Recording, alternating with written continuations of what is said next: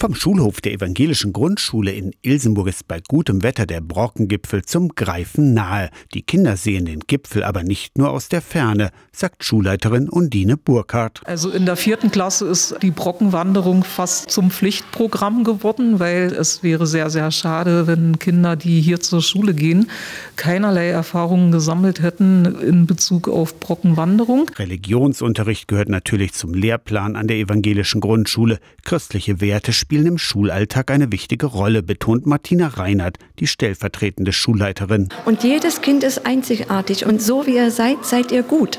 Ja, du kannst das gut, du kannst das gut und wir kitzeln eben alles raus. Und ganz oft eben mit Ruhe und Geduld.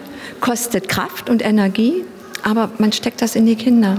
Und da ist es gut angebracht. Ab der ersten Klasse schreiben die Kinder mit Füller. Lesekompetenz wird extra gefördert. Ungefähr die Hälfte der 80 Schülerinnen und Schüler singt wie der achtjährige Emil aus der zweiten Klasse im Chor. Überhaupt gehört Musik zum Schulalltag dazu. Und das Geile ist, ich habe halt montags statt Hausaufgabenzeit bin ich bei Gitarrenunterricht. Schulleiterin Undine Burkhardt findet, mangelnde Wertschätzung gegenüber Mitmenschen ist ein großes gesellschaftliches Thema. Und darum möchte ich hier mit dieser Schule, mit meinen Kolleginnen einen ganz wichtigen Beitrag dahingehend leisten, dass die Kleinen Wertschätzung erfahren haben, weil man dann auch Wertschätzung weitergibt. Aus der Kirchenredaktion Torsten Kessler, Radio SAW.